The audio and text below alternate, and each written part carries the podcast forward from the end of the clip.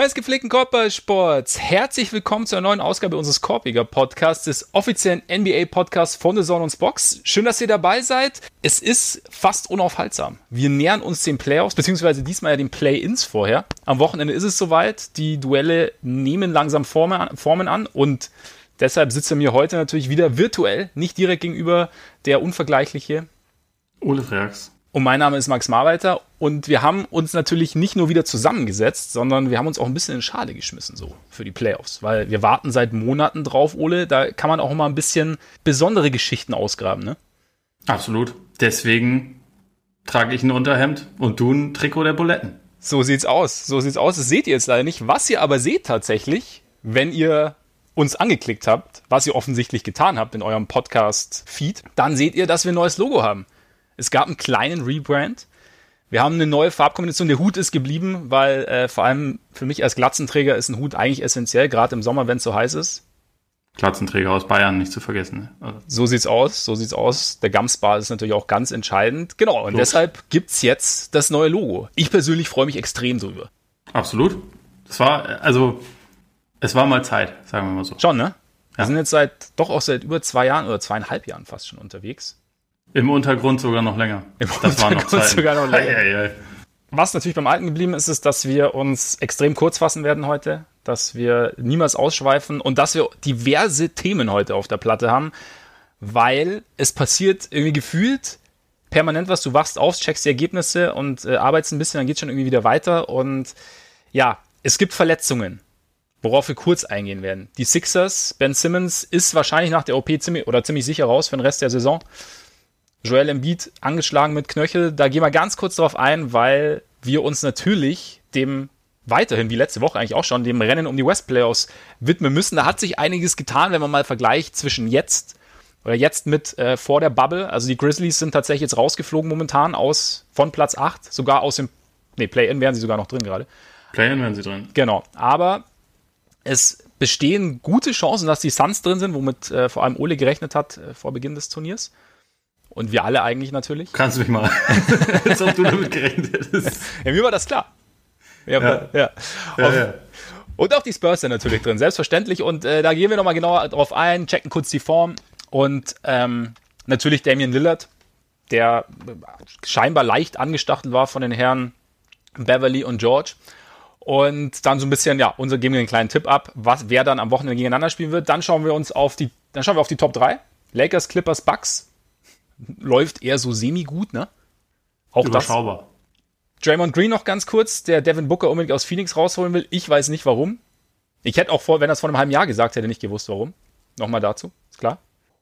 Dann schauen wir uns noch äh, Michael Porter an von den Nuggets und das äh, All-Bubble-Team, nachdem es ja tatsächlich jetzt auch Awards gibt. Schauen wir auch, wer so die Seeding Games bestimmt hat in unseren Augen. Was auch gar nicht mal so leicht ist. Aber also bevor es losgeht, habe ich noch eine wichtige Frage an dich. Oh. Für dich persönlich. Wie findest du das? Also hast du schon das ein bisschen abgefeiert, dass die Bulls jetzt, ohne dabei zu sein, in der Tabelle einen Platz gut gemacht haben? während der Seeding Games? Ja, es ist halt, und das, das ist, glaube ich, so der, der Optimalfall für Jerry Reinsdorf. Du musst nichts investieren und bekommst was raus.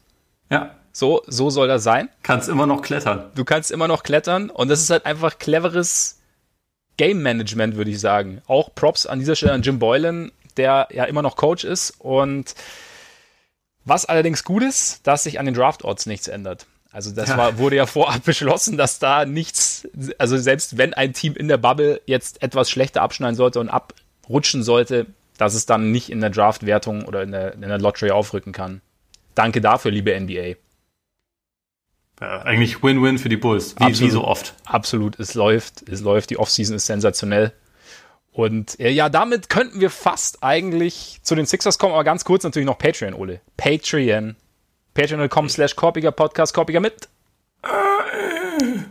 Ganz genau. Freunde, da könnt ihr uns unterstützen, wenn ihr das möchtet, mit äh, kleinen monatlichen Beiträgen. Vielen Dank an alle, die das schon tun. Dazu bekommt ihr als unsere Patreon-Freunde exklusiven Content. Ihr bekommt 50 Minutes or Less, bei dem wir, also ein Format, bei dem wir uns spontan zusammensetzen, was eventuell auch diese Woche nochmal passieren könnte, weil man munkelt, es könnte noch was passieren. Dann Es war immer auf dem Hartholz. Momentan etwas zurückgerückt und da blick, dabei blicken wir in die Vergangenheit, was wir natürlich während der Pause relativ regelmäßig getan haben. Jetzt haben wir so viel aktuelles Geschehen, dass wir uns eher darauf konzentrieren. Aber das bekommt ihr regelmäßig und auch hin und wieder mal ein Mailback. Könnt ihr eventuell auch mal wieder kommen. Schaut da auf jeden Fall vorbei. Und jetzt die Sixers, Ole. Verletzungspech, das letzte Spiel äh, auch extrem ersatzgeschwächt gewesen. Was kann man denn, also ich persönlich glaube jetzt nicht, dass ohne Simmons viel drin ist, auch wenn er jetzt nicht wahnsinnig gut gespielt hat in der Bubble bis jetzt. Aber Gibt es irgendeinen positiven Funken, du weißt, mein Ding, den man da aus Sixers Sicht rausziehen kann? Irgendwas, was man vielleicht an Rückschlüssen ziehen kann? Irgendwas, was man vielleicht irgendwie für in die Zukunftsplanung mit einbeziehen kann? Oder ist einfach nur Scheiße? Ich tendiere zu letzterem. Also ich meine, was man jetzt irgendwie immerhin sehen konnte, dass im ersten oder also in einem der Spiele ohne fing dann Josh Richardson auf einmal an Dreier zu treffen, was ihm halt die ganze Saison mit Simmons und Embiid nicht gelungen ist. So okay, das ist äh, für den Moment dann positiv und also natürlich gibt's da ein paar mehr Spieler, die sich halt vielleicht noch ein kleines Stück mehr mit Ballhandling-Pflichten ausprobieren können. Das Spacing ist jetzt in der Theorie besser, in der Praxis wahrscheinlich auch, aber es ist halt extrem bitter einerseits, weil, weil das Team halt, also die Upside schwindet natürlich ein bisschen dahin. Das ist immer noch ein Team, was was Qualität hat natürlich. Also es ist, ja. äh, sie hatten ja vorher ein Überangebot für zwei Positionen, jetzt haben sie halt einen weniger. Es war halt der einzige gefährliche Transition-Spieler, den sie hatten. Das ist ein bisschen bitter, aber was halt vor allem auch so ein bisschen das Ding ist, man, man schiebt ja bei den Sixers jetzt eigentlich schon seit einer Weile so ein bisschen die Frage vor sich her,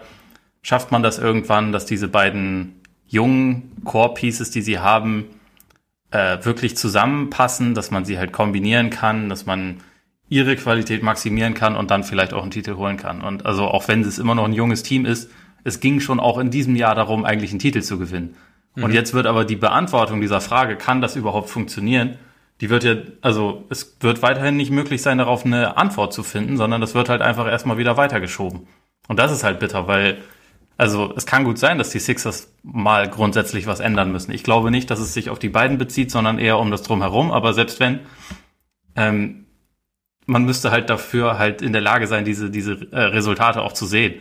Und der Punkt, ja, das ist halt jetzt einfach wieder, wird jetzt wieder vertagt. Und dann, also im Endeffekt kann man nach der Saison dann wieder sagen, ja, aber wir waren ja nicht fit und äh, eigentlich hatten wir das tolle Team und wir hatten die beste Heimbilanz, ja, fuck off. Aber es, es bringt halt nichts. Also letztendlich ist das immer noch ein Team, das gegen das richtige Matchup schon, also wenn Embiid quasi bei 100 Prozent ist, was er ja auch eigentlich nie ist, ähm, ist das schon ein Team, was, was äh, vielen anderen Gegnern gefährlich werden kann. Aber so für das Erreichen ihrer, ihrer Träume ist das einfach, ja, ein großes Problem, weil selbst mit Simmons hatten sie einfach kein gutes, so traditionelles Guard-Play vom Perimeter. Und das ist jetzt halt einfach noch weniger geworden und dadurch, äh, ja, haben sie meiner Meinung nach halt einen ziemlichen Deckel drauf bekommen. Im Endeffekt haben wir alle so ein bisschen die Saison über darauf gewartet, dass irgendwann halt diese berühmte Switch irgendwann umgelegt wird, beziehungsweise dass halt irgendwann Klick macht und die Geschichte funktioniert und auf einmal ja, finden sie irgendwie zumindest halbwegs einen Rhythmus. Und ich meine, wir haben ja diese, die Versetzung von Simmons haben wir alle schon irgendwie positiv gesehen, einfach weil es auch irgendwie spielerisch Sinn ergeben hat. Aber du hast es natürlich, wie du auch schon gesagt hast, du hast halt dann eigentlich auf einer Position, du hast halt jemanden auf eine Position geschoben, wo du eigentlich eh schon wahnsinnig, wo du eh schon Überangebot hattest oder in einen, in einen Bereich, in dem du eh schon Über, Überangebot hattest. Ich meine, als Harris kam damals, haben wir auch gesagt, haben wir uns vielleicht auch getäuscht, keine Ahnung, aber so der erste Eindruck war, das ist ein Vierer, der für uns wunderbar neben Embiid passen würde. Einfach so ein bisschen selber was machen, muss aber nicht, kann auch von draußen treffen. Gut, er trifft jetzt nicht, nicht immer so regelmäßig von draußen, aber jetzt, stellst du, jetzt hast du halt Simmons, den du vielleicht dahin stellen möchtest. Gleichzeitig hast du wieder weniger Playmaking im Backcourt und ja, vielleicht manchmal, ich habe mir dann auch überlegt, ob wir halt so dieses, diese, dieser Fokus, den wir ihnen ja immer unterstellt haben, auch diese, diese Phasen ohne Embiid besser zu überstehen, wenn du halt einfach äh, quasi mit, mit Horford dann auch noch einen anderen Big hast, der so ein bisschen die, eine, eine dominantere Rolle füllen kann, natürlich nicht so wie Embiid, dass das dann irgendwie helfen kann. Aber vielleicht war das der falsche Ansatz. Vielleicht wäre es, also auch schon gesagt, geschickter gewesen, einfach das Ganze dann mehr Richtung Perimeter zu schieben und da halt mehr Firepower zu holen, die dann die Phasen ohne Embiid so ein bisschen auf eine andere Art kompensieren kann. Aber ja, wie du sagst, ich meine, die Antwort werden wir jetzt zumindest, was sie das die Dynamik zwischen Simmons und Embiid, gerade auch wenn sie jetzt wirklich auf beiden großen Positionen mehr oder weniger spielen sollen. Ich meine, das ist ja dann sowieso, war ja auch fließend, wenn Simmons gespielt hat, aber ja, ja werden wir nicht richtig sehen. Also, und, und dann, ja, bist du halt auch irgendwann an dem Punkt, wo du, an dem du dich halt dann fragst, wann, wann kommst du denn, also wann ist die Transition, Trans, Transition Phase, ich sag's mal lieber so, bevor, bevor ich mir die Zunge breche. Äh, wenn du, wann ist diese Phase vorbei? Also, dass du dann auf einmal an dem Punkt bist, wo du sagst, okay, fuck, jetzt ähm, haben wir irgendwie drei Jahre davon geredet, dass wir in Entwicklung sind und jetzt sind wir irgendwie an einem Punkt, wo wir vielleicht schon Szenit erreicht haben, keine Ahnung. Also, es kann ja irgendwie dann auch plötzlich ganz, ganz schnell gehen und dann, ja, es ist halt so ein bisschen die Problematik, jung, wollten unbedingt einen Titel gewinnen, haben deswegen einige Deals gemacht, die jetzt halt sich vielleicht das nicht so optimal rausstellen und können deshalb diesen beiden halt wieder nicht das Richtige an die Hand geben. Vielleicht jetzt im Sommer, keine Ahnung, vielleicht, vielleicht merken sie jetzt auch, dass es total geil ist, einfach im Beat im Post zu füttern. Und er halt das, alles das. Äh, so, so ist ja grundsätzlich nicht falsch. Ja. Eben. Und auch vor allem Kann er ja Embiid plus vier Leute, die werfen können, um ihn rumstellen. Auch das ist nicht falsch. Ne? Ja. Also wenn das so der Ansatz ist. Nur, sie können sich halt jetzt nicht aus dem Nichts noch äh, drei hochklassige Wings schnitzen. Oder, oder zwei. Also sie haben ja ein paar, ja. die ganz gut sind, aber ja. so in, in der Masse fehlt es da halt einfach ein bisschen. Ja, und diese Playmaking-Geschichte ist, also irgendwer sollte die ganze Geschichte auch noch ein bisschen anleiten. Also ja, genau. Wäre wär auch nicht schlecht. Also von daher, ja, ich bin mal gespannt, wie, wie sich das jetzt, also was ich da jetzt raus, keine Ahnung, wir, wir, wir spekulieren jetzt und am Ende kommt Embiid, keine Ahnung, ist noch nicht raus, wann er, wann er, wie es aussieht genau, oder? Soweit ich weiß, ist es noch nicht ganz klar, aber ich rechne bei ihm jetzt nicht mit einer längeren nee, Pause. Hat sich also nicht, es, nicht so gibt ja Optimismus, dass er relativ ja. bald zurückkehrt. Ja. Nee, auf jeden Fall, genau. Von daher, vielleicht funktioniert es mega gut und dann auf einmal, auf einmal spielen nächste Saison äh, Zach Levine und Otto Porter in, in Philly und äh, Ben Simmons in Chicago. Höchstwahrscheinlich. Und ich will, Ime ja. Yudoka, weißt du, als neuer Coach dann und so. Natürlich. Bringt ihn ich will übrigens auch noch eine, eine positive Sache trotzdem über die Sixers verlieren. Ähm, ich gucke Thibault einfach sau gerne zu. Also, ja. wenn das offensiv häufig noch ziemlich roh ist, aber wie der sich bewegt und was der defensiv einfach an Chaos stiftet, das ist schon geil. Also, Stimmt, wie oft ja. der irgendwie noch eine, eine Pfote dazwischen kriegt oder wenn er eigentlich quasi geschlagen ist, dann von hinten nochmal rankommt oder so. Ja. Also, das ist richtig krass. Also auch so eine, so eine Form von krasser Athletik, die er irgendwie hat. Also ohne jetzt irgendwie so, so dieser, diese klassische Typ Highflyer zu sein, aber also so einfach unfassbar beweglich. Ja. In seinen Bewegungen, ja. Ja, finde ich auch, finde ich auch. Und den werden wir jetzt ja auch relativ regelmäßig sehen dann in den Playoffs. Du siehst schon, es fließt wieder. Absolut. Damit Wo zu den Hitze liegen. Ja. ja.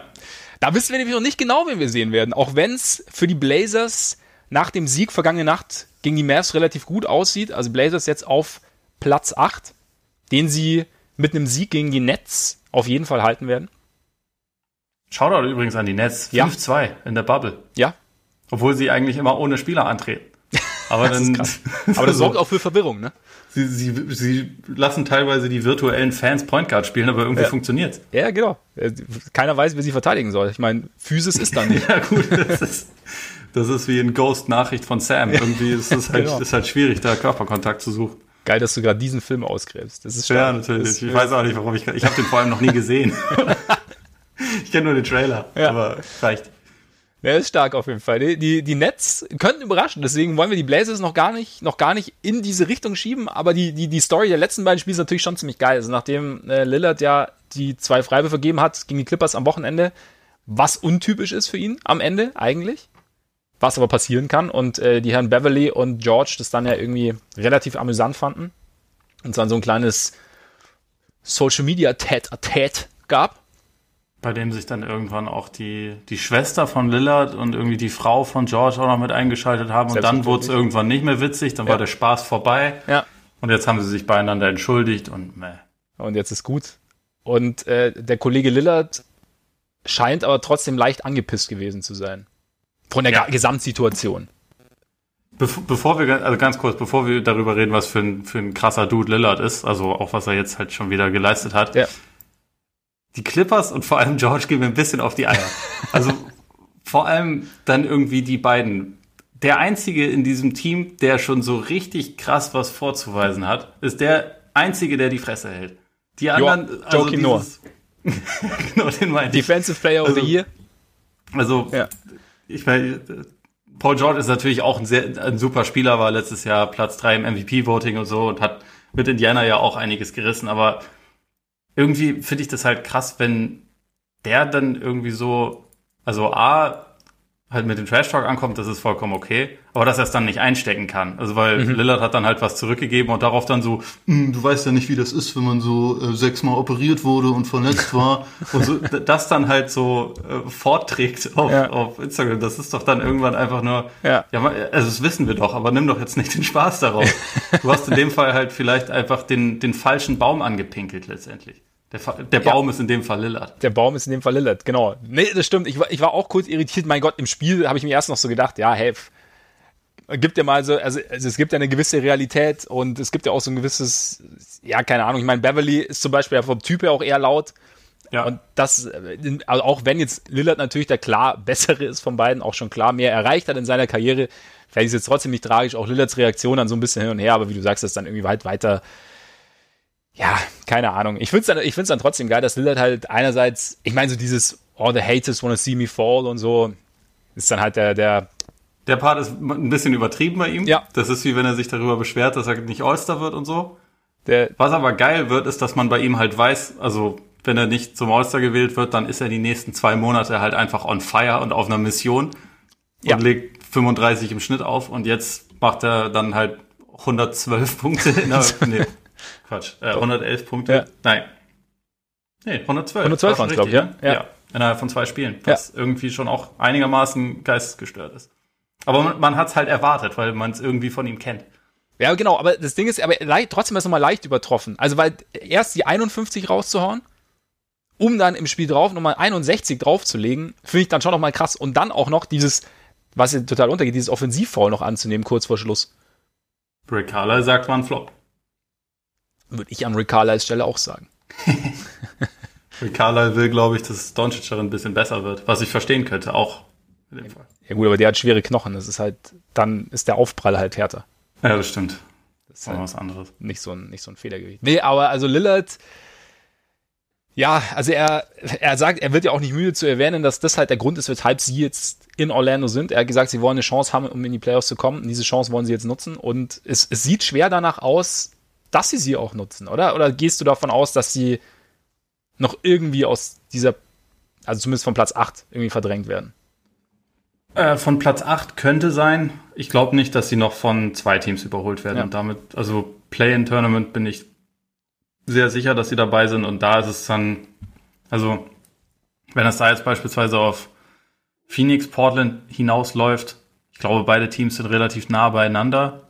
Ähm, dann wird es entscheidend sein, wer halt den achten Platz hat, weil das Team nur einmal gewinnen muss. Also ja. doppelte Chance ist halt einfach, ist dann schon noch ein bisschen besser. Aber es ist einfach immer noch so, dass Memphis da, da weil sie halt den Tiebreaker über, über Phoenix haben, halt auch noch irgendwie eine Rolle spielt. Und äh, sie haben jetzt ein Spiel gegen die Bucks noch vor sich, wo keiner mitspielt, wahrscheinlich. Das muss man nicht gewinnen, aber das kann man zumindest gewinnen. Und dann wird's halt, also das ist dadurch ein bisschen schwer zu sagen. Aber also äh, aktuell, wenn ich einen Tipp abgeben würde, würde ich schon sagen, dass sich wahrscheinlich Portland gegen Phoenix in der in der im Play-in-Turnier durchsetzen wird. Wäre jetzt auch mein Tipp tatsächlich, wobei ich gerade bei der Bugs-Geschichte gespannt bin. Also ich meine, wir kommen gehen ja später noch drauf ein, auch so mit dem Fingerzeig so in Richtung oder die Frage, muss man sich ein bisschen Sorgen um die drei machen, weil es halt noch nicht so läuft. Ob jetzt halt, also klar, du möchtest natürlich nicht, dass sich jemand verletzt, aber ich meine, bei den Bugs nur um halt einen Satz schon mal vorzugreifen, sie konnten halt jetzt, sie hatten nicht am Anfang alle da, Bledsoe mit Covid und äh, Connaughton mit Covid. Das heißt, vielleicht ist es dann doch noch so, dass sie so dieses eine Spiel auch noch nehmen, um zumindest halbwegs zu versuchen, in Fahrt zu kommen oder noch ein bisschen so ein paar Schräubchen. Kann sein, weiß ich nicht. Was es natürlich für die Grizzlies erschweren würde. Aber ist gut möglich. Was bei den Bucks jetzt natürlich auch noch hinzukommt, äh, dass Janis eigentlich gesperrt werden muss, also mindestens für ein Spiel. Ja, Stimmt. Äh, deswegen, Stimmt. Das, das kommt dann noch erschwerend hinzu. Bin ich sowieso mal sehr, sehr gespannt drauf, was da das, äh, das Urteil sein wird. Ja. Nur, was meinst du bei der Szene? Also vorab so vom Gefühl sagen, her, wie die, wie die NBA normalerweise sowas bestraft? Ja, da, da wäre die Reaktion schon gewesen, also ein Spiel halt dann Pause. So, mindestens, im Endeffekt. Ich glaube nicht, ja. dass sie, ich kann mir nicht vorstellen, dass sie ihn fürs erste Playoff-Spiel sperren. Also ich meine, jetzt wäre es ja zumindest was die Implikationen für die Bugs angeht, wäre es jetzt unproblematisch, wenn sie können, äh, können sie relativ easy sagen, okay, komm, das, das setzt du aus. Dann bist du aber natürlich wieder an dem Punkt, wo du sagst, okay, es geht halt jetzt wirklich noch um, um, um dieses Play-In. Und wenn sie jetzt Janis sperren für ein Spiel, also, ne, das ist halt, ja, da hängt halt jetzt irgendwie relativ viel dran. Ich meine, ich bin aber relativ froh, dass die MVP-Votes schon eingegangen sind, weil wenn du halt eher so der nach Narrativ wählst, dann wäre das jetzt natürlich nochmal ein Minuspunkt für, für Janis, ne? Das stimmt, wobei LeBron auch keine Pluspunkte gesammelt hat bisher in der Bubble. Das stimmt. Dann, dann gehen wir es halt doch Lillard. Oder oh. Devin Booker. Oder Devin Booker. Ja, richtig. Der ist nämlich auch relativ, relativ solide drauf, ne? Also mit seinen, er hat jetzt auch schon wieder 35 Punkte gemacht letzte ja. Nacht, oder? Ja. Also Suns bei 7-0.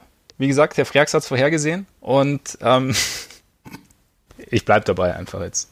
Ich hoffe, das ist okay. Ich meine, ja, ich weiß nicht, es ist halt, wie echt ist denn die ganze Sache? Also, weil ich meine, also ohne, ich möchte es jetzt nicht mal reden, weil du musst trotzdem erstmal bei 7-0 sein, aber du bist halt, also ein paar Teams waren jetzt ersatzgeschwächt, wie jetzt Philly letztes Spiel natürlich, haben wir schon gesagt, Indiana auch nicht ganz, Miami ohne Butler, OKC hat auch recht viel geschont in dem Spiel.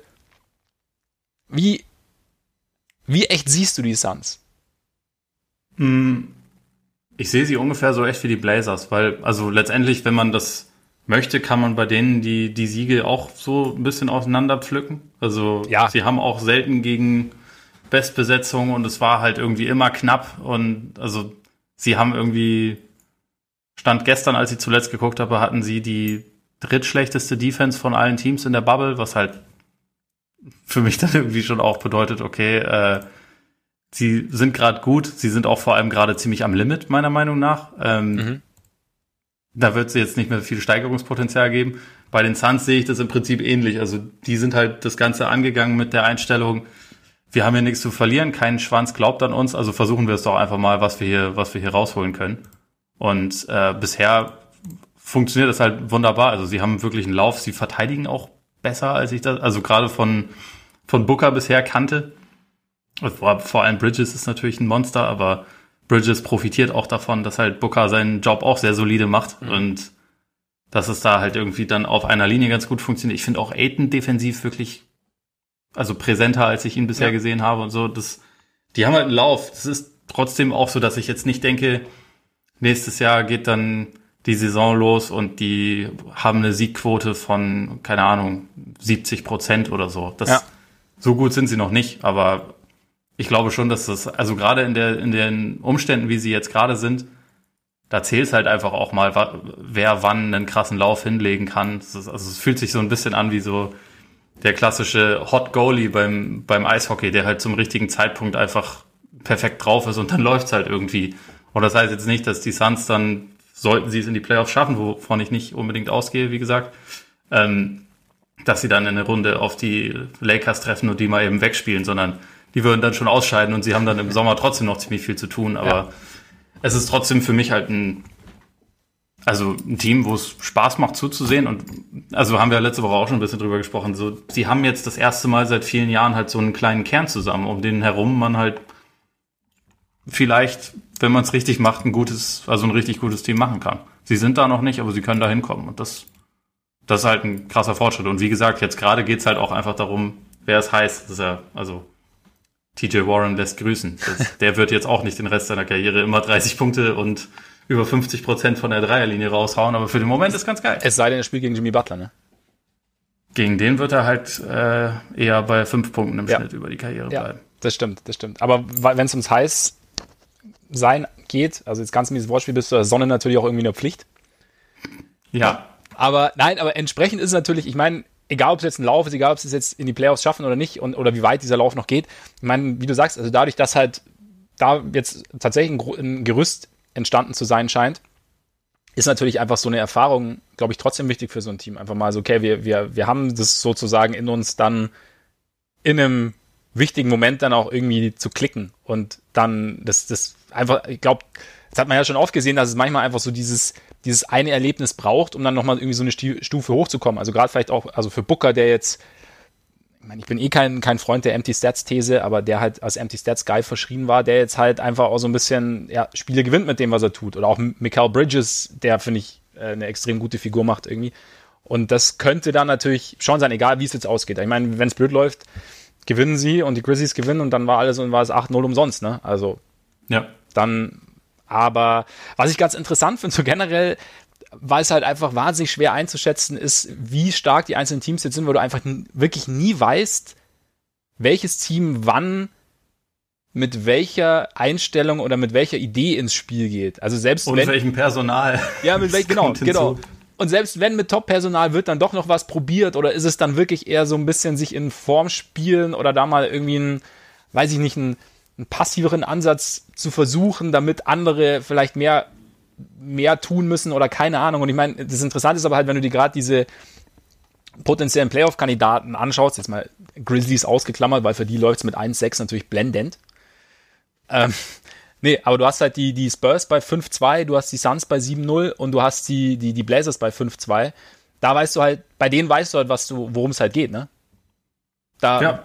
Ist es halt, okay, wir müssen halt von Anfang an da sein, um diese kleine Chance auf die, also kleine bis mittelgroße Chance auf die Playoffs zu wahren. Und da hast du dann halt diese Varianz nicht so drin und dann kommst, wie du sagst, dann kommt man halt manchmal, spielt man gegen Teams, die jetzt vielleicht den einen oder anderen schonen oder die schon irgendwie da in dem Spiel was testen wollen und dann ist es was anderes. Aber das ist halt, das ist irgendwie diese, so eine interessante Side-Dynamik von dieser, von dieser Bubble irgendwo. Ja, es war, es war jetzt auch teilweise schon zu lesen, dass da dann äh, unter einigen Teams so ein bisschen böses Blut entsteht, äh, weil sie halt denken, okay, das ist jetzt ein direkter Konkurrent von uns und der, das Top-Team, gegen das sie spielen, schont halt alle Leute. Ja. Aber irgendwie ist es halt auch zu erwarten und ist irgendwie verständlich, ne? Also nachdem es so lange halt quasi keinen Spielbetrieb gab und die Belastung jetzt halt einfach hoch ist. Also es sind ja immer äh, jeder, jeder zweite Tag ein Spiel oder halt sogar Back-to-Backs, was ich übrigens nicht so ganz verstehe, warum man, wenn man schon so ein in so einer Bubble ist, also ja. drei Tage mehr wären ja okay gewesen und dann hast du keinen Back-to-Back -Back ja. drin. So, das wäre, also das verstehe ich nicht ganz, warum man das nicht eliminiert hat, aber egal. Es ist jedenfalls drin und dadurch, du hast schon recht, es ist halt einfach wirklich sehr unvorhersehbar alles. Also auch gerade dann bei den West-Teams, ich meine, da hat der äh, Zach Lowe jetzt auch unser Podcast mit Doris Burke gerade so ein bisschen drüber gesprochen, dass halt dieser Bereich zwischen drei und sechs, das ist halt teilweise schon so ein bisschen was von Taktieren teilweise hat, mhm. weil halt manche Teams dann vielleicht weniger auf die Clippers treffen wollen oder weniger auf die Lakers und das halt so so ein komisches Hin und Her ist. Also deswegen finde ich das momentan auch schwer einzuschätzen. Ich habe mich deswegen auch äh, also ich habe aufgehört zu wetten. Es ist, es ja. ist, ist, momentan einfach nicht so angenehm. Ja. Ich meine, ich, ich wünschte, ich hätte von Anfang an jedes Spiel die Suns äh, getippt. Das wäre gut gewesen, aber. Hättest du mal auf mich gehört. Ja. nee, aber du hast, du hast vollkommen recht. Und also gerade das, was du ansprichst äh, mit, mit diesen äh, drei bis sechs im Westen, also das könnte halt, hat ja, hat ja riesen Implikationen eigentlich auch jetzt, weil wenn du die Spurs spielen ja gegen Utah also die Spurs, da sind die Chancen natürlich am geringsten, weil die müssten gewinnen und sowohl Phoenix als auch Memphis müssten verlieren. Aber sie, Utah, könnte ich mir vorstellen, hat nicht wirklich Bock, unbedingt in der ersten Runde wie gegen Houston zu spielen. Nee. Weil das lief die letzten Jahre jetzt nicht so blendend.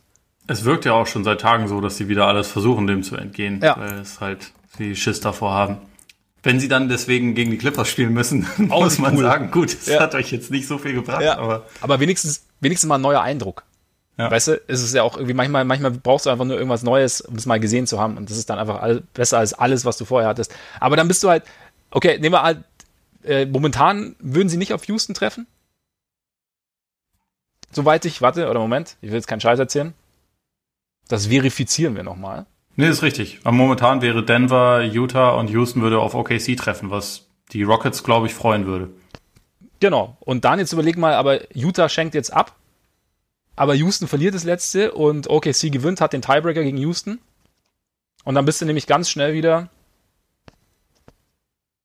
Nee, warte mal, jetzt sehe ich gerade Mist.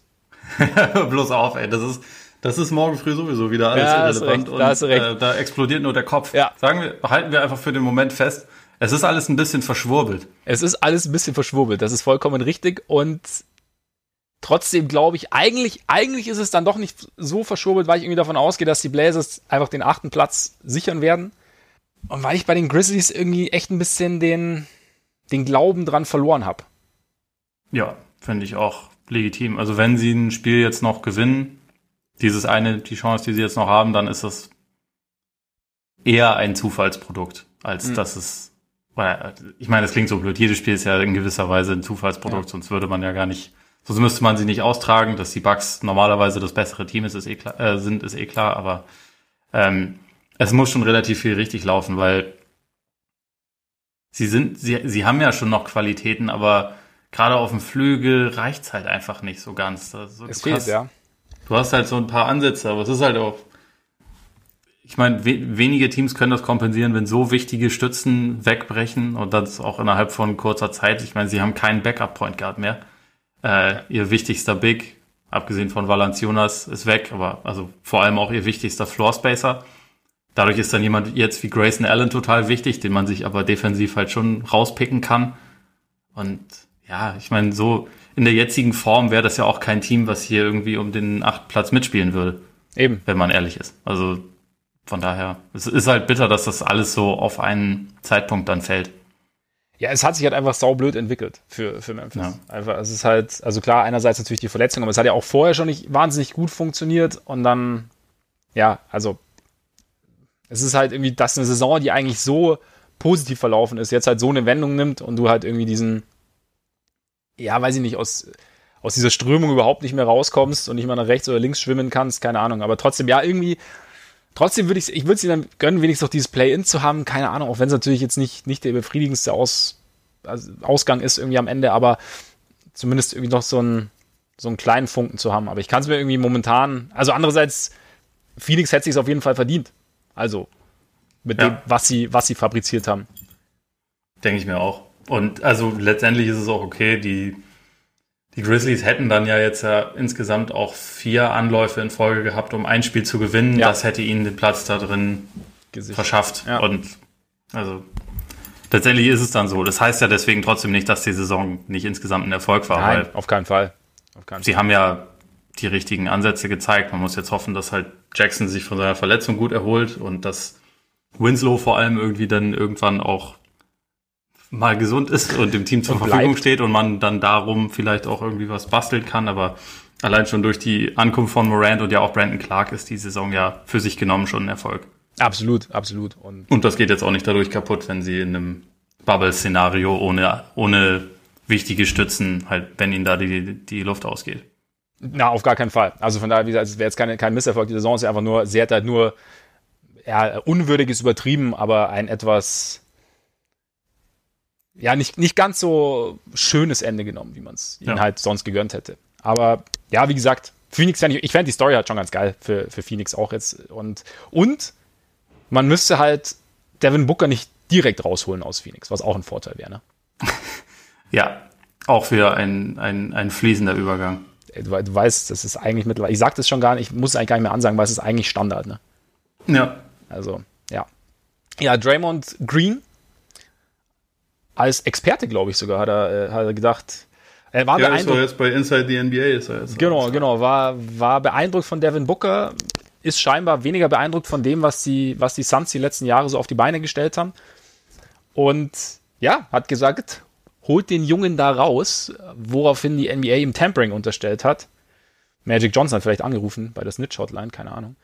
Aus Erfahrung. Sie haben ja sogar, sie haben ja sogar noch währenddessen diesen äh, Scherz gemacht, der glaube ich vorher auch schon abgesprochen war. Also so wirkte das auf mich alles. Also ich weiß, hast du das Video gesehen? Nee, ich habe es nicht gesehen, nee. Okay, weil dann da ist es halt so, Ernie Johnson hat ihn direkt danach gefragt, are you tampering? Und Draymond sagt so, maybe. Und das war halt, also man, man hatte schon das Gefühl, dass sie halt vorher mal kurz Draymond gesagt hat, hey, ich mache heute hier eine, eine Ansage, die wird Schlagzeilen machen, das wird's sein, so ungefähr. Also mhm. es, es wirkte für mich jetzt nicht spontan. War nicht spontan, oder was? Oh Mann. Nee. Und ich dachte, im Fernsehen ist alles spontan. ja, nee, also selbstverständlich. Okay. Aber Illusion zerstört, danke Ole. Ja. ja. Letztendlich war das ja auch so ein bisschen der ähm, der Anlass dann quasi für die Geldstrafe, dass dieses Wort auch gefallen ist, aber also das, was ja eigentlich daran ein bisschen problematisch ist, ist, dass halt ein äh, aktiver Spieler anprangert, dass eine NBA-Franchise beschissen geführt wird, was ja kein Geheimnis ist. Also wir wissen das über die Suns ja, ja seit ja.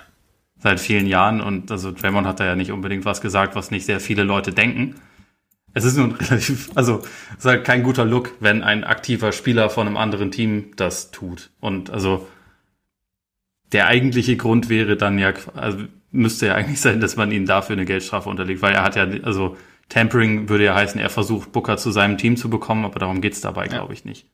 Nee, also gut, wobei jetzt, ich habe jetzt gefragt, ob jetzt Steph oder Clay oder beide halt dann Richtung Richtung Phoenix müssen. Nee, aber ich meine, du hast natürlich recht, dass man das, dass man das nicht gern hört. Andererseits ist es halt auch wieder sowas, du hast halt, wenn du sagst, alle wissen's und ah, ich finde mal so dieses, diese, diese Abneigung dagegen, offensichtliche Dinge auch aussprechen zu dürfen, gerade in so einem Kontext. Und ich weiß schon, man will sich jetzt nicht irgendwie gegenseitig ans Bein pissen. Und es ist vielleicht auch nicht, also ich bin jetzt auch kein Fan von dem Statement, aber ja, wenn ich Scheiße baue, kann ich auch dazu stehen. Und dann, wenn jemand anders das sagt, muss ich es nicht lieben, aber es ist halt irgendwie so ein, das ist halt allgemein so, finde ich, so in der, wir, wir, wir versuchen immer so das, das, das Offensichtliche irgendwie zu verbergen und dann irgendwie da so, so zig Sachen irgendwie drumrum zu basteln, die es halt irgendwie, die in eine andere Richtung deuten. Also wenn was nicht läuft, dann läuft es nicht, fertig. Sorry, mein Fehler. Und wenn jemand anderes es anprangert, dann sage ich, ja, du hast recht. Punkt. Jetzt mache ich es besser. Aber wie gesagt, also ja. das wäre jetzt so mein ähm, Idealbild. Aber du hast natürlich recht, dass die Liga im derzeitigen Setup da natürlich wenig Interesse dran hat, dass äh, ein Spieler von einem anderen Team sagt, Freunde, in Phoenix läuft's nicht so. Ja, vor allem das Problem ist halt, die NBA gehört halt letztendlich den 30 Ownern. Ja. da ist halt ein Robert Sava dann auch dabei. Und dass der da nicht, nicht so scharf drauf ist, äh, ist, ist legitim, auch wenn du grundsätzlich natürlich recht hast. Wie gesagt, es ist ja auch, es ist ja nicht mal ein offenes Geheimnis, sondern es ist eigentlich eine offen bekannte Tatsache. Der, der, der Zeitpunkt ist jetzt halt ein bisschen weird, weil jetzt gerade läuft's ja mal. Ja. Man hätte es die letzten Jahre immer wieder sagen können. Also vielleicht hat Draymond auch einfach nur darauf gewartet, dass er mal bei Inside the NBA äh, ist, um das da genau. zu machen. Aber wahrscheinlich haben deshalb ja. die Warriors die Saison auch getankt, weil Draymond wusste schon, wie die Saison laufen wird, dass er dann spät. Egal, nee. Wahrscheinlich. Ja. Aber das, also das, das Ding ist ja bei ihm immer, wenn man ihn in einem Podcast hört oder er irgendwo so einen Auftritt hat, er, er weiß halt schon, wie man redet, er weiß, glaube ich, auch, wie man Schlagzeilen macht und letztendlich, ja. Er positioniert sich ja schon seit Jahren so ein bisschen vielleicht als derjenige, der dann irgendwann wirklich dauerhaft in dieser Sendung zum Beispiel mitmacht, weil Sven Barclay es vielleicht nicht mehr ewig macht oder, oder Kenny Smith es nicht mehr ewig machen will ja. oder so. Draymond ist ja jemand, der das kann. Also der hat ja vor allem ein, zwei Szenen habe ich halt auch schon gesehen, wo er halt dann wirklich Spielszenen erklärt aus seinem, aus seiner Sicht und das ist total interessant. Also das, mhm. das, das liefert auch mega den Mehrwert, aber ich glaube, er hat das halt auch verstanden, dass um richtig wahrgenommen zu werden, ist es halt auch erstmal gut, wenn man ja so Schlagzeilen halt auch mitmacht. Ich, also ich habe schon immer das Gefühl, dass das damit reinspielt und da, also diese dieses Statement war schon auch mit Kalkül. Also da bin ich mir schon relativ sicher. Bestimmt, also ich kann mir jetzt nicht vorstellen, dass, ja, wie du sagst, also dass dass ihm das jetzt irgendwie spontan gekommen ist. Bisschen schade eigentlich, dass, dass halt die Schlagzeilen waren. Aber wenn du wieder sagst, also ich meine, ich fände es halt gut, klar, da bist du natürlich dann auch ein bisschen so, du willst natürlich irgendwie alle, also mehrere Zielgruppen bedienen, also sozusagen sowohl den Casual-Fan als auch den, der gerne ein bisschen tiefer reingeht. Also es ist jetzt nicht so, dass du jetzt irgendwie halt total irgendwie in die Spielanalyse einsteigen musst, aber ich finde es schon interessant, gerade wenn halt jemand wie Draymond, von dem man ja immer sagt, dass er sehr, sehr viel von dem versteht, was auf dem Feld so vor sich geht, wenn der mal wirklich selber dir dann aus, aus seiner Sicht, wie du sagst, eine, eine Szene erklärt. Und dann ist, ist natürlich, also in der idealen Welt bräuchte es die Schlagzeile dazu nicht, aber ich verstehe natürlich, woher es kommt. Ich meine, Barclay äh, hat es ja vorgemacht, ne? Er gilt als der Goat in der Hinsicht ja. und also er ist ja auch einfach mega gut da drin, ja. aber da gehört es halt dann auch einfach teilweise dazu, Sachen zu sagen, die wahrscheinlich, die er selber nicht mal glaubt. Also beispielsweise, ja, Blazers werden jetzt in die Finals kommen. So, nee, werden sie nicht, aber ich ja, aber, behaupte aber das, das, einfach mal. Aber das ist genau, das ist genau das, das nervt mich da manchmal ein bisschen. Also bei Barclay nervt mich grundsätzlich wenig, aber so diese, diese Aussagen, von denen jeder weiß, also auch derjenige, der sie tätigt, dass es absoluter Schwachsinn ist, die einfach nur getätigt wird, dass man diskutiert. Da denke ich mir echt immer, Alter, also ich meine, ja, ich springe jetzt gerade auch drauf auf, aber das ist, das ist so, das ist so billig. Also das ist so, ach, keine Ahnung. Das sind aber einfach die Sport-Talk-Formate, wie sie. Ich weiß, aber das ist so. Weiß sind leider nicht. erprobt und erfolgreich. Ist, äh, ich finde das auch nicht so geil, aber es ist. Ich könnte, weißt du, ich sage jetzt hier, Mario, Mario Hesonja ist der Grund, weshalb die Blazers jetzt wahrscheinlich in die Playoffs kommen. Oder ist der beste Spiel der Blazers. Und ja wir, wir Schlagzeile und dann versuchen wir das irgendwie zu drehen und bla bla bla. Ist, keine Ahnung, jeder weiß, dass es Schwachsinn ist. am Ende kommen jetzt die Blazers in die Finals und äh, Barclay hatte recht, aber Mario Hezonja legt LeBron an die Kette ja, in genau, Runde 1. Genau. Nein, aber es ist irgendwie, oh, ja, das, das nervt mich manchmal irgendwie, weil das ist so. Pff. Also mittlerweile äh, schwurzel ich eigentlich da nur noch drüber, weil ich weiß, man kann es nicht aufhalten. Aber ja. ich, also gewisse Schritte habe ich auch schon eingeleitet. So beispielsweise Skip Bayless habe ich seit äh, mittlerweile seit Jahren bei Twitter geblockt, weil es einfach nur aggressiv macht. Ja. Aber da, da, muss, da muss man sich halt einfach selber suchen, welche, welche Diskussion man mitmachen will und welche nicht. Das Problem ist halt natürlich auch, dass diese, äh, diese Strategie mittlerweile natürlich auch in andere Gesellschaft, gesellschaftlich etwas wichtigere Teile übergeschwappt ist. Ich glaube auch nicht, dass sie vom Sport dahin ist, sondern eher. Dass, äh, ja, es war wahrscheinlich, ja, nee, ja. Vielleicht hat sich der Sport inspirieren lassen. Ja, oder, oder, oder es ist einfach, es, es schlummert überall und man lässt es halt einfach raus. Alles Entertainment. Ist es, is it? Ole. Und gleich verraten wir euch, warum George Niang der X-Faktor in der Western Conference wird. Ja, genau. ja. Okay, gut. Machen wir, machen wir weiter im Text. ähm, ja, muss man sich Sorgen um die Lakers machen, Ole? Ähm, ein bisschen. Vielleicht nicht ganz so sehr, dass man denkt, die Blazers oder wer auch immer feudelt sie in Runde 1 raus, aber vielleicht eher im Sinne von Finals oder also grundsätzlich so ihren Ambitionen gerecht zu werden, wird ein bisschen schwierig, wenn sie sich weiter so präsentieren, wie sie das momentan tun. Also weil die Offense halt einfach ein Trauerspiel gerade ist. Das muss man schon auch klipp und klar so sagen. Also sie haben äh, immer noch das schlechteste Offensivrating von allen Teams mit 103. Das ist jetzt durch das Denver-Spiel immerhin schon mal, ja. ist es über 100 geklettert, das ist schon mal ganz gut. Wäre auch über die ganze Saison, halt, ne? Also theoretisch. Wie bitte?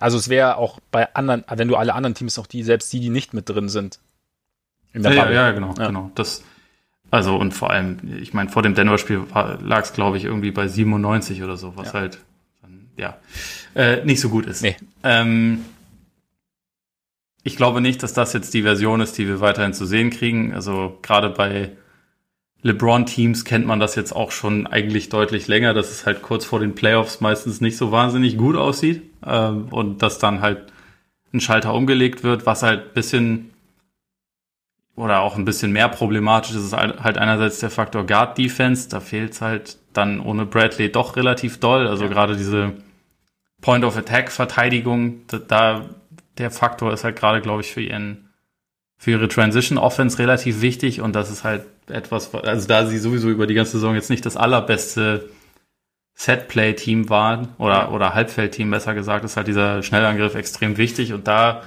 gibt es halt ein bisschen weniger Möglichkeiten ich, und. Ganz kurz, ja. sorry, nur was gerade passt. Das fand ich jetzt gegen Indiana ganz interessant, weil sie da so zu so einem situativen, extrem aggressiven Doppeln übergegangen sind. Also immer mal wieder haben sie es irgendwie ausgepackt, um dann halt, also um den Point, auf dem Point Guard quasi. Also gerade war es auch so ein bisschen nach dem Pick and Roll, aber um dann halt eben da mal in Transition zu kommen. Und es hat dann, es gab irgendwie eine Phase, in der sie einen Run hatten und da hat es dann gerade irgendwie funktioniert. Also es kam jetzt nur gerade, weil du es weil so ja. sagtest. Also ist natürlich, aber das ist natürlich, auf Dauer hochzuhalten, ist natürlich auch nicht, nicht wahnsinnig einfach, gerade dann in, einem, in der Playoff-Situation. Ja, und also halt auch dadurch, dass halt jetzt abgesehen von Caruso, der ja ganz gut da drin ist, fehlt jetzt halt irgendwie noch jemand, der das machen kann. Mhm. Und äh, das wäre halt schon so ein bisschen die Aufgabe von Bradley sozusagen gewesen. Und dann kommt halt dazu, es fehlt halt bisher einfach ziemlich krass an Shooting. Also vor allem Danny Green hat, glaube ich, in der Bubble bisher noch keinen Wurf getroffen, den er genommen hat. Das ist relativ schwierig. Auch äh, weil das eigentlich so einer der besseren Spieler dieses Teams sein sollte. Ja. Kuzma ist immerhin in ganz guter Form, aber ansonsten, es fehlt halt wirklich, also auch vor allem so ein bisschen an einer Idee ansonsten. Ja. Bei Anthony Davis ist halt, ist sehr gut gestartet in die Bubble, hat dann jetzt wirklich einige ziemlich schlechte Spiele gemacht und irgendwie, ich meine, letztendlich wussten wir ja vorher, es muss bei den Lakers so laufen in den Playoffs, wenn sie da die besten Teams schlagen wollen, dass er und LeBron überragend sind und dass im Idealfall noch mindestens einer, der noch hinzukommt, zumindest irgendwie so an den 20 Punkten kratzt. Das muss nicht jedes Spiel der gleiche sein. Das kann auch mal beispielsweise KCP sein. Das konnte auch mal Bradley sein. Das kann von mir aus auch mal Waiters jetzt oder halt, also Kuzma ist der logische Kandidat, der aber auch über die Saison halt einfach immer so ein bisschen up and down bleibt und Ich weiß nicht, ob sich das jetzt auf einmal geändert hat. Es wäre sehr gut, wenn es das getan hat. Und ich meine, ist auch egal, ob er von Jesus Christus verteidigt wird. Er, ja. er kann immer scoren, sozusagen. Ähm, ja. Aber ja, also letztendlich ist das halt die Prämisse. Und ich glaube, dass, wie gesagt, man, man wird, sobald es losgeht mit den Playoffs, schon auch eine andere Version von ihnen sehen. Sie haben ja jetzt letztendlich nach diesem Clippers-Spiel, wo es nochmal so ein bisschen um ein Statement ging, haben sie um nichts mehr gespielt. Aber also es ist trotzdem eine Form jetzt von von Struggles quasi, die man gesehen hat, wo man schon denken kann, da muss sich schon noch einig korrigieren. Zumal sich dieses Muster ja eigentlich auch schon so ein bisschen zumindest abgezeichnet hat, als die Saison nicht, noch nicht unterbrochen war. Also ich habe irgendwo eine Statistik gehört, dass sie, glaube ich, nach dem All-Star-Break, äh, oder nee, äh, glaube ich, genau, nach dem All-Star-Break war die Offense nur an 20 insgesamt mhm. in der NBA. Und über das gesamte Jahr war, äh, war die Halfcourt-Offense an 18. Ja. Also das sind jetzt also right. so Indikatoren. Hm? Sounds about right, würde ich sagen. Ja, absolut. Und ja, ich meine, die Danny Green-Geschichte, ich meine, du hast gesagt, sie haben Probleme bei der Guard-Verteidigung. Könnte vielleicht Green teilweise zumindest übernehmen, aber wenn er natürlich vorne wirklich keinen Wurf trifft, dann funktioniert es nicht. Und ich finde schon, dass wenn du dir die Offense halt anschaust, dass es es wirkt halt, also Spacing, klar, du hast halt irgendwie kaum noch, also wenn Green rausfällt, hast du wirklich, KCP gern shaky, klar, Caruso kann man auf einen Wurf treffen, aber dann hast du irgendwie noch gleichzeitig noch Davis auf dem Feld, McGee auf dem Feld. Also, es wirkt, also innerhalb der Dreierlinie wirkt alles irgendwie so ein bisschen überfüllt und irgendwie so ein bisschen, ein bisschen schwierig. Ich meine, wir haben ja letzte Woche auch mit den, äh, mit Bezug auf die Grizzlies drüber gesprochen. Einfach so dieses Ding, du, du besetzt dann zwar schon die Positionen, aber dadurch, dass der Gegner halt die deine Schützen nicht so ernst nehmen muss, wie jetzt vielleicht jemand anderen, ist es halt trotzdem schon mal von Hause ein bisschen enger. Und so diese, diese Geschichte, dass jetzt halt irgendwie die Teams immer mehr anfangen, oder halt, die Raptors haben es ziemlich gut gemacht, die, die, die Pacers haben es teilweise auch gemacht, ähm, Davis zu doppeln, sobald er den Ball im Post bekommt, ist natürlich auch nicht angenehm. Also scheint ihm ja auch zuzusetzen, teilweise. Gleichzeitig eben da auch keine großen Shooter außenrum sind. Gleichzeitig fehlt mit Bradley dann auch noch ein guter Cutter. Ja. Ist ja irgendwie auch ein Punkt. Und irgendwie, ich würde mir jetzt um, um ein LeBron-Team, würde ich mir jetzt grundsätzlich in den Playoffs auch nicht, bevor ich irgendwas gesehen habe, die großen Sorgen machen. Ich bin halt gespannt, wie sie es machen, weil, also wie, wie sich's halt ändert, weil das Spielermaterial oder weil die, die einzelnen Spieler vielleicht momentan nicht die Form haben, wie jetzt Danny Green. Das kann sich natürlich auch noch ändern, aber es ist, es sind schon grundlegende Probleme sozusagen. Oder? Ja, also gewisse Faktoren sind da und ich meine, das, das war die ganze Saison so und also wie gesagt, ähm, es war ja immer klar, die Lakers sind jetzt kein perfektes Team, aber sie haben das beste ja. Duo der Liga und wenn das beste Duo der Liga spielt wie das beste Duo der Liga, können sie auch jedes andere Team schlagen. Und das glaube ich immer noch, dass ja. das der Fall ist. Aber ähm, es wirkt zumindest jetzt aktuell so, dass ohne Bradley vielleicht ihr, ihr Fehlerspielraum noch ein bisschen kleiner geworden ist als vorher. Und das muss sich im Endeffekt, ja. es muss am Ende vielleicht gar nichts bedeuten, aber vielleicht gibt das dann in einer engen Serie trotzdem den Unterschied, auch wenn die Leute jetzt nicht unbedingt immer denken, dass, dass Bradley der wichtigste Faktor ist. Ich glaube, es geht, es geht ja letztendlich auch einfach mehr darum, wer übernimmt die Minuten dann sonst, wenn er nicht dabei ist. Ja, und da bist du, ich meine, du hast ja Waiters und, und angesprochen, auch J.R. Smith. Ich meine, die haben beide jetzt halt so ein, zwei Jahre echt relativ wenig gespielt. Ja. Und klar, klar ist dann da mal ein gutes Spiel drin, aber es ist halt auch so, da ist auch normal, dass halt der Rhythmus noch nicht so da ist. Das heißt nicht, dass es nicht funktioniert, aber es erschwert halt alles irgendwie so ein bisschen. Ja. Was natürlich immer sein kann, verteidigen können sie halt weiterhin, ne? Können sie, ja. Grundsätzlich. Ja. Also auch wenn natürlich, wie du sagst, diese Point of Attack Defense, die ein bisschen fehlt und, aber da, wenn sie über, eine, über die Defense, die Offense so ein bisschen sich erleichtern, dann hast du natürlich auch wieder einen Vorteil. Aber ich bin, ich bin schon gespannt, wie sich, wie sich das alles noch gibt in Richtung Playoffs. Das wäre halt vor allem wahrscheinlich wichtig, also Frank Vogel hat das ja auch gesagt, dass äh, er glaubt, dass das äh, ein bisschen mit ausschlaggebend sein wird, ob Anthony Davis mit Selbstvertrauen Dreier nimmt und trifft in den ja. Playoffs. Und da habe ich halt schon meine Zweifel. Aber letztendlich ist es halt schon ein bisschen so, LeBron und Davis, die eigentlich, also um die herum sollte alles stattfinden, sind trotzdem zwei der Leute, die selber halt Dreier nehmen müssen. Also jetzt gegen die Nuggets hat LeBron elf Dreier genommen, was jetzt auch nicht unbedingt seine unbedingt sein klassisches Spiel ist, aber was halt irgendwie, ja. es muss halt ein bisschen kommen und sie hatten halt Spiele drin, in denen sie, ich glaube, sie hatten eins, wo sie irgendwie nur 19 Dreier genommen haben und so, das ist halt aktuell dann einfach ein bisschen zu wenig und das, es muss halt irgendwo herkommen. Bei Davis bin ich halt wirklich sau gespannt, weil äh, da die, seine Playoff-Erfahrungen sind halt limitiert bisher. Und also wie sich das dann so ausdrückt in einer Situation, wo es halt wirklich darum geht, sie haben was zu verlieren und es steht wirklich viel auf dem Spiel. Bin ich ja. sehr gespannt, wie er das annimmt. Vielleicht wäre es dann aber ganz gut, wenn sie wirklich in Portland spielen würden, weil dann kämen positive Erinnerungen hoch bei dir. Das stimmt. So zum Start. Und am Ende wüssten wir, es lag doch immer alles nur an Drew Holiday, der nicht dabei ist. Ja. ganz genau. Nee, aber ja, ich glaube, bei Davis ist halt also es gab ja schon Phasen in Spielen, in denen er wirklich dann halt auch mit, mit Selbstvertrauen in den Dreier reingegangen ist und auch irgendwie ohne zu zögern, sondern direkt hochgegangen ist. Und das ist natürlich Wurf auch, auch so eine Rhythmusfrage. Gut aus mittlerweile. Also er ja, kann, er kann ja durchaus werfen.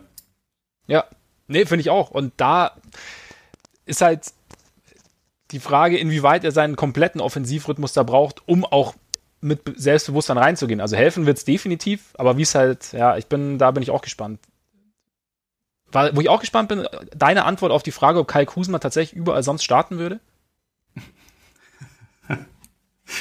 ähm, also spontan würde ich sagen, nein. Äh, ich weiß nicht, wie du das siehst. Aber also ich habe jetzt mal, äh, ich, ich habe jetzt, bin jetzt nicht alle Teams im Kopf durchgegangen, ja. aber also fangen wir mal kurz irgendwie, wir können ja mal mit der Top, äh, Top 5 in jedem, in beiden Conferences mal drauf ja. gucken. Milwaukee, Milwaukee. Da laufen Christopher Mitteltonne und Janis rum. Kuzma, nö. Nö. Raptors, Siakam, Aninobi, meiner Meinung nach nicht. Eher, eher nicht. Bei Boston jede Kombination aus Tatum, Brown und Hayward. Ne. Eher nicht, ne? Okay, das klingt jetzt, das ist jetzt schon wieder total gemein, es tut mir leid, aber ja, es ist irgendwie ist echt gemein, ne? Also, ich hab's auch, ich hab's aber auch gar nicht so gemeint, sondern ich, mich hat's tatsächlich interessiert. Also ich habe dann echt ja, mal so geguckt. Auch, mich also, auch, deswegen, deswegen also, will ich das gerade durchgehen. Also ja, genau. Eben. Es ist also, nicht böse gemeint. Aber nee, es wer, ist wirklich nicht böse gemeint. Wer sowas, solche Aussagen tätigt, man, man muss dann halt mal kurz drüber nachdenken. Ja, genau. Miami? Miami das sind dann nominell Robinson und Adebayo. Also außer, ich meine, neuerdings spielt Adebayo ja relativ viel Center, dann ist es halt Crowder. Ja, da würde ich Butler. mal sagen, da kann man Kuzma reinbekommen. Ja. Wenn er so ja. verteidigt wie momentan. Ja, eben, muss man auch sagen. Also ich meine, also irgendwo dieses Selbstbewusstsein, das er da, das er da irgendwie zur Schau stellt, also ich finde, er, er untermauert schon irgendwie auch mit seiner Entwicklung so ein bisschen zumindest. Ja. Also es ist jetzt aus einer, auch aus einer Position der Stärke heraus. Ja, ja, absolut. Ich meine, wer, wer Jesus Christus die Dreier ins Gesicht wirft, der, der, der kann nun mal auch seinen Shit talken. Der kann, der kann auch in Miami starten. Ja. Ich, ja. Pacers. Indiana? Äh, also in Normalform sind das dann Warren und Sabonis? Nö, glaube ich. Also außer die Pacers wollen irgendwann ein bisschen moderner werden, dann vielleicht. Dann packt man vielleicht, äh, Sabonis oder Turner auf die Bank und einer von beiden ja. ist auf der 5 und dann vielleicht als Power Forward. Jetzt aber noch einen sechsten Philly. So neben, neben im Beat. und dann geht Harris auf die Bank oder was? Harris spielt doch jetzt schon auch wieder auf der 3. Ja, das sollte er ja nicht. Ja, das ist korrekt. Aber Kuzma statt Harris? Wäre das, würdest du das, also ich meine. Also ja, zu ähnlich. Ja, auch Und ich weiß ne? nicht, was, wenn, was Kuzma besser macht als Harris. So, also jetzt aus dem Stegreif. Ein, einmal noch, einmal noch Jesus Christus den Dreier ins Gesicht. Das, Vielleicht kann Harris das ja auch. Das wissen wir nicht. Das wissen wir okay. nicht. Okay. Aber dann, dann machen wir noch Western. Also Lakers wissen wir, ja. dass er nicht startet im Normalfall. Vielleicht. Clippers? Jetzt häufiger Clippers. Äh, das sind aktuell dann Kawhi und Morris. Ja. Ja, also in, in guter Form Morris nein, in schlechter Form, ah, wobei für die Defense, äh, ich, ich, bin mir nicht ja, so sicher. Das ist so ein, ja, so ein Zwischenbereich. Wenn Morris bisher besser, also in, in seiner Normalform bisher wäre bei den Clippers, dann würde ich sagen tendenziell eher nicht. Ja. Dann Denver. Ja, da, das wäre jetzt eigentlich der Punkt für deine Überleitung. Da, dann Stimmt, sparen wir uns nicht, weil die Rockets sind sowieso egal und OKC, ja. da können, bei OKC können wir schon mal reinschreiben, ja, weil, wobei, ja, ja, ist auch schwierig. Ich meine, sie haben so wenig Wings, aber ja. Kuzma neben Gallinari und zwei Point Guards ist vielleicht dann auch ein bisschen, also es hilft ihm jetzt nicht unbedingt, glaube ich. Egal.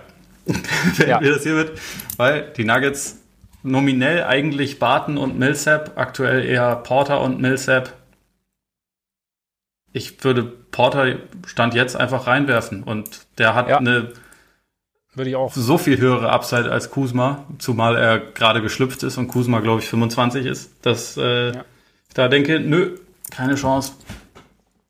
Und nochmal, also Kai Kuzma ist, äh, hat oder zeigt immer mehr, was für Qualitäten er mitbringen kann und ist, also ist ein extrem guter Basketballer. Also, also es war jetzt wirklich einfach nur mal, es ist ja auch keine Schande. Jetzt Michael Porter zum Beispiel, kommen wir ja später noch drauf, hat, hat auch schon einiges gezeigt, was einfach dann doch Interesse weckt, dass man ihn irgendwie mehr spielen lässt und auch mehr spielen sieht.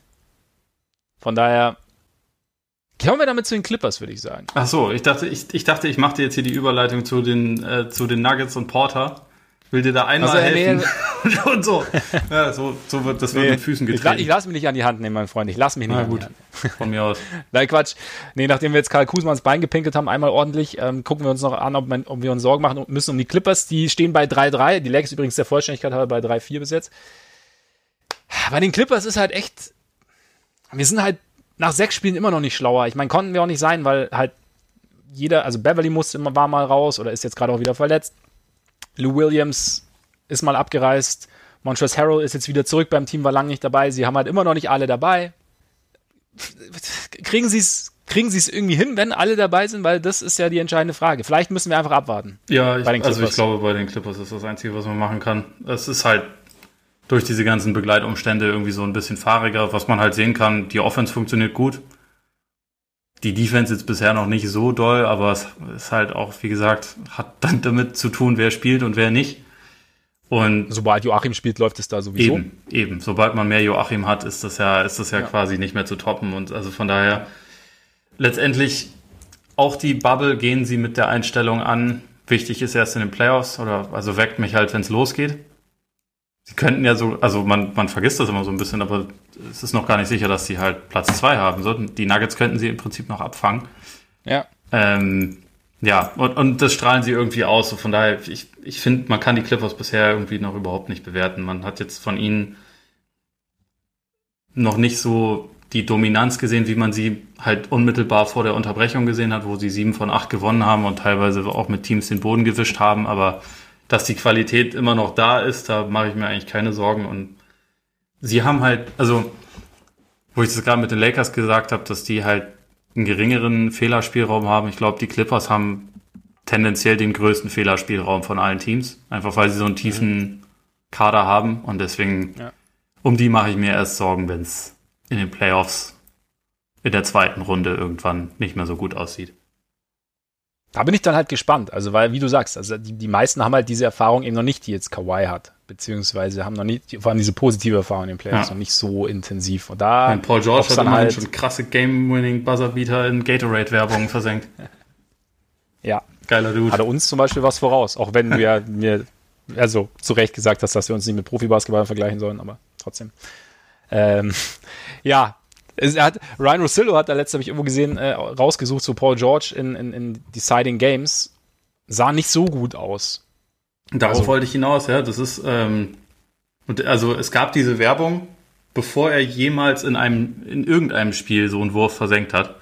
Ja. Weshalb man sich darüber ganz gut lustig machen kann. Er hat ja letzte Saison ein paar Game Winner in der Regular Season tatsächlich getroffen für OKC. Hat das so ein bisschen korrigiert, aber da sind sie halt auch wieder sang- und klanglos äh, ausgeschieden ähm, gegen, gegen Portland halt direkt. Das ist übrigens noch bester Spruch zu dieser ganzen Auseinandersetzung zwischen George und Lillard von, von Dave Dufour beim äh, Athletic Podcast. Ähm, Damian Lillard, Lillard broke up two teams with uh, serious winning buzzer beaters.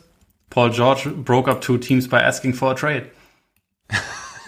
du musst ja ein kleines bisschen lachen, weil das ja. nicht so ganz falsch ist. Das, äh das stimmt, das stimmt. Ja, gut. Aber trotzdem, so viel zu Paul dennoch George. keine Sorgen um die Clippers. Nee, ich mache mir keine Sorgen um die Clippers. Nee. Sie, sie nerven mich ein bisschen und ich glaube, das werden sie noch länger tun, deswegen. Gehen wir zu den Bucks, die auch bei 3-4 stehen.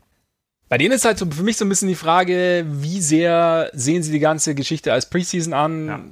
Also, wie sehr geht es einfach darum, so ein bisschen sich so langsam in Form zu spielen, auch dann gerade jetzt, wie vorher gesagt, äh, Eric Bledsoe und Pat Connaughton zu, inter zu interviewen und zu integrieren, die, die ja äh, sich mit, mit Covid infiziert hatten.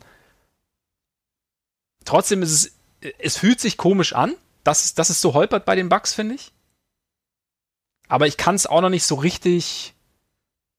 Ich kann auch noch nicht den richtigen Trend irgendwie ablesen. Einfach weil, wie gesagt, weil man halt so ein Team, das eigentlich dessen Status in der eigenen Conference irgendwie so fix ist, auch in der Liga relativ fix ist, das dann auch irgendwie so eine klare Identität hat, da bin ich mir halt irgendwie nicht sicher, wie man, also wie sie diese acht Spiele irgendwie vom Kopf her und von der Ausrichtung her angegangen sind.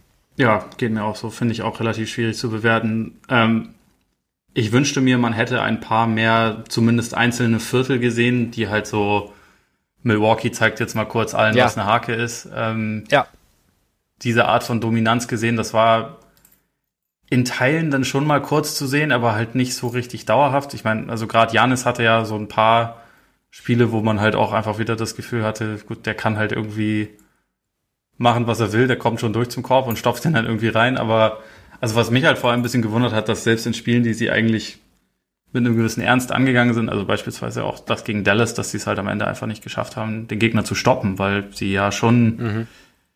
defensiv ihre also eines der besten Teams der letzten zehn Jahre waren eigentlich diese Saison und das sind sie halt in der Bubble nicht, aber das ist, ja, wie du schon gesagt hast, auch einfach wieder sau schwer zu beurteilen, weil man halt einfach nicht weiß, wie viel haben sie jetzt wirklich schon gezeigt, wie viel war überhaupt möglich ohne, ohne, also vor allem ohne Bledsoe, der ja auch so der, der wichtigste Verteidiger ist, wenn es darum geht, Druck auf den gegnerischen Ballhändler auszuüben. Und ja. von daher ich meine, in der ersten Runde mache ich mir jetzt sowieso keine Sorgen um sie. Da geht's jetzt dann gegen Orlando. Wir hatten ja alle gedacht, eher Brooklyn, aber Brooklyn ist ja Bubble on Fire sozusagen. Ja. Deswegen ist das, äh, ist das heraus. Und ich meine, Orlando hat ja keine Mittel, um sie herauszufordern. Vielleicht ist das dann noch so ein bisschen eine erweiterte Preseason, wo sie sich halt richtig einspielen können. Klingt ein bisschen komisch, aber ist, ist vielleicht dann auch das, was sie brauchen. Ich bin halt wirklich, wie gesagt, mal relativ gespannt, wie das jetzt mit Janis äh, weitergehen wird. Mit seiner in seiner Sperre. Möglichen Sperre, ja. Ja, das wird interessant. Also ich meine, am Betracht der Tatsache, vielleicht kann die Liga ja dann auch, also dass die Bucks halt so klarer Favorit sind. Ich meine, klar, wenn Janis raus ist, sieht es dann schon irgendwie wieder anders aus, aber dass sie eben dann halt tatsächlich vielleicht irgendwie noch für ein Playoff-Spiel irgendwie ein Päuschen geben, ein verordnetes, aber ah ja, ich meine, du hast schon recht, also dadurch, dass halt so diese, dass es halt nicht mal längere Phasen gab, in der sie wirklich so diese Dominanz ausüben konnten, entstehen vielleicht kleinere Fragezeichen, aber auch da ist es halt, haben sie einfach die letzten beiden Jahre zu viel gezeigt, also auch wenn es natürlich diese Playoff-Fragezeichen gibt, aber auch zu viel gezeigt, als dass ich da jetzt jetzt schon anfange, mich vom Gegenteil zu überzeugen, bevor ich nicht wirklich in dem Szenario, auf das es am Ende ankommt, nämlich in den Playoffs, bevor ich da nicht sehe, dass es da wirklich auch problematisch wird. Ja, geht mir ganz genauso. Und also, dass sie für mich sind sie immer noch der Favorit im Osten. Ich gehe trotzdem davon aus, dass sie mindestens eine schwere Serie haben werden, vielleicht auch zwei. Ja. Zumal, ne? Also die Phoenix Suns sind natürlich, das wussten wir alle vorher, vor allem du, der mir immer ja. dazu geraten hat, sind natürlich das beste Net-Rating-Team. Ja. Aber direkt, direkt dahinter kommen schon die Celtics. Aha. Ja, die Celtics, die, die so ein bisschen heimisch still und leise, ne? Irgendwie, Irgendwie wird da nicht so richtig drüber geredet. Aber sie haben nach Portland ja. das zweitbeste Offensivrating. Sind im Gegensatz zu Portland auch defensiv gut, also zumindest in der Top 10. Und äh, ja, spielen sich halt in einem guten Rhythmus. Es ist halt, also es stellt sich halt immer wieder heraus, dass es doch nicht so ganz unwichtig ist, mehrere Leute zu haben, die was mit dem Ball anfangen können und werfen können und vielseitig ja. sind. Auch da Matchup-Frage. Aber also ich hoffe einfach sehr auf das Zweitrunden-Duell gegen Toronto, weil das einfach super spannend wäre. Also, das ist so mhm. ein, das, dann auch so ein, so ein Münzwurf-Matchup für mich eigentlich. Aber ja, nein, auf jeden Fall. Also dieses Raptors Celtics hätte ich auf jeden Fall auch Bock drauf. Wäre wär, wär eine geile Serie. Auch eine geile Serie ist bestimmt jede mit Beteiligung der Nuggets. Das denke ich auch. Siehst du, ich brauche nämlich deine Übergangshilfe gar nicht. Nein, Quatsch. Ähm, ja, die Nuggets interessant, weil, haben wir letzte Woche auch gesagt, irgendwie, wir sprechen von ausgeruhten Spielern. Bei Nuggets, bei den Nuggets fehlt erstmal jeder, der normalerweise auf den kleinen Posi oder kleineren Positionen startet.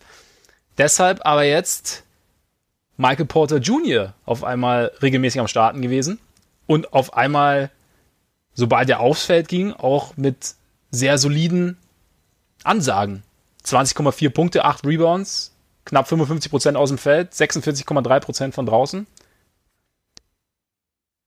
Jetzt ist die Frage, ob solcher Zahlen, wenn Will Barton zurückkommt, würdest du dann Porter auf die Bank setzen oder würdest du, würdest du so weitermachen? Naja, also ich, ich habe es ja vorhin schon angedeutet. Ich finde, auch wenn er defensiv relativ große Herausforderungen mit sich bringt, ist halt die potenzielle Upside des Teams einfach größer, wenn man Porter reinpackt und ja. 25 bis 30 Minuten spielen lässt. Also es ist ja jetzt immer noch so, dass, dass Malone ihn rauszieht, wenn er irgendwie Fehler macht und ihn dann lange schmoren lässt. Also jetzt beispielsweise gegen die Lakers hat er 24 Minuten gespielt. Und teilweise kann man das auch ganz gut verstehen, weil die Nuggets haben tatsächlich sogar das, die schlechteste Defense von allen Teams, die da jetzt gerade, selbst die Blazers sind schlechter, ja. was ich nicht erwartet hätte. Aber ich habe gerade nochmal gecheckt und ähm, das ist halt irgendwo verständlich, wenn du so einen Jungen da reinwirfst und halt ja dazu dann auf den beiden Positionen neben ihm auch dir irgendwie so ein bisschen notdürftig äh, ein Team zusammenschustern musst, aber er hat halt einfach offensiv so ein krasses Skillset und vor allem auch einen Wurf, der, wenn er, also wenn er das halt ansatzweise bestätigen kann, dann ist er halt einfach ein perfekter Spieler, um neben Nikola Jokic zu spielen. Ja. Und dann kommt es spät, den jetzt reinzupacken, aber besser spät als nie. Und also ich glaube, in einer engen Playoff-Serie habe ich halt lieber so jemanden, der im Zweifel dann nochmal für 20 Punkte in einem Viertel explodieren kann, als also Barton, der eine gute Saison gespielt hat, aber bei dem du halt irgendwie auch weißt, was du kriegst und der nicht so ein Stab also nicht so ein mega guter Schütze ist und ja, also das heißt ja nicht, dass man den nicht trotzdem an einem, in, in jedem Spiel auch reinwerfen kann und dass er nicht trotzdem eine, eine wichtige Rolle spielen wird, aber im Prinzip brauchst du ja für jemanden wie Jokic, der halt so ein extrem guter Passer ist aus dem Post heraus. Im Idealfall brauchst ja. du so, so viel Shooting wie möglich um den herum. Und Porter gibt es einfach mehr als andere. Und er hat halt dazu auch noch so diesen, diesen Aspekt Self-Creation ist äh, extrem groß, sehr beweglich, also, also hat einfach offensiv so ein krasses Skillset, was halt einfach sonst da keiner im Kader hat. Also abgesehen von Jokic ist er sonst der beste Scorer Jamal Murray, der halt einfach klein ist. Und der ja. im Playoff, in den Playoffs dadurch halt immer, auch wenn er da super Leistungen zeigen kann, im Idealfall hat er halt immer noch jemanden, der größer ist neben ihm, der halt auch nochmal für Punkte vom Flügel aussorgen kann. Da, also Porter kann das halt offensichtlich sein. Trotz aller ja, äh, Herausforderungen, die er noch mit sich bringt. Ja, das finde ich halt, also ich meine, diese, diese Vielseitigkeit offensiv ist halt schon krass. Also diese, also diese Länge und dabei halt diesen sicheren Wurf, bis jetzt zumindest, wie du sagst, also das passt natürlich perfekt zu, zu, zu Jokic. Auch, ich meine, sie versuchen ja momentan auch, ja, erstmal irgendwie so oft in der, in der Ecke zu parken und von da aus, ich finde es ganz interessant, dann auch, ich finde auch cutting-mäßig sieht es dann teilweise ganz gut aus. Also klar, er ist jetzt halt noch nicht so lang dabei, ne? Ja. Aber da, da könnte schon was funktionieren. Von daher tendiere ich auch eher dazu, ja, es halt irgendwie so zu belassen und dann halt auch, ich meine, du kannst ja situativ immer noch entscheiden. Und Mike Malone hat ja auch schon gezeigt, dass er situativ sehr wohl entscheidet. Und bei Will Barton finde ich auch, ich meine, er hat ja auch schon die letzten Jahre kam er ja auch oft von der Bank und hat da dann auch schon sich teilweise so in die, in die Sixth Man of the Year Konversation gespielt.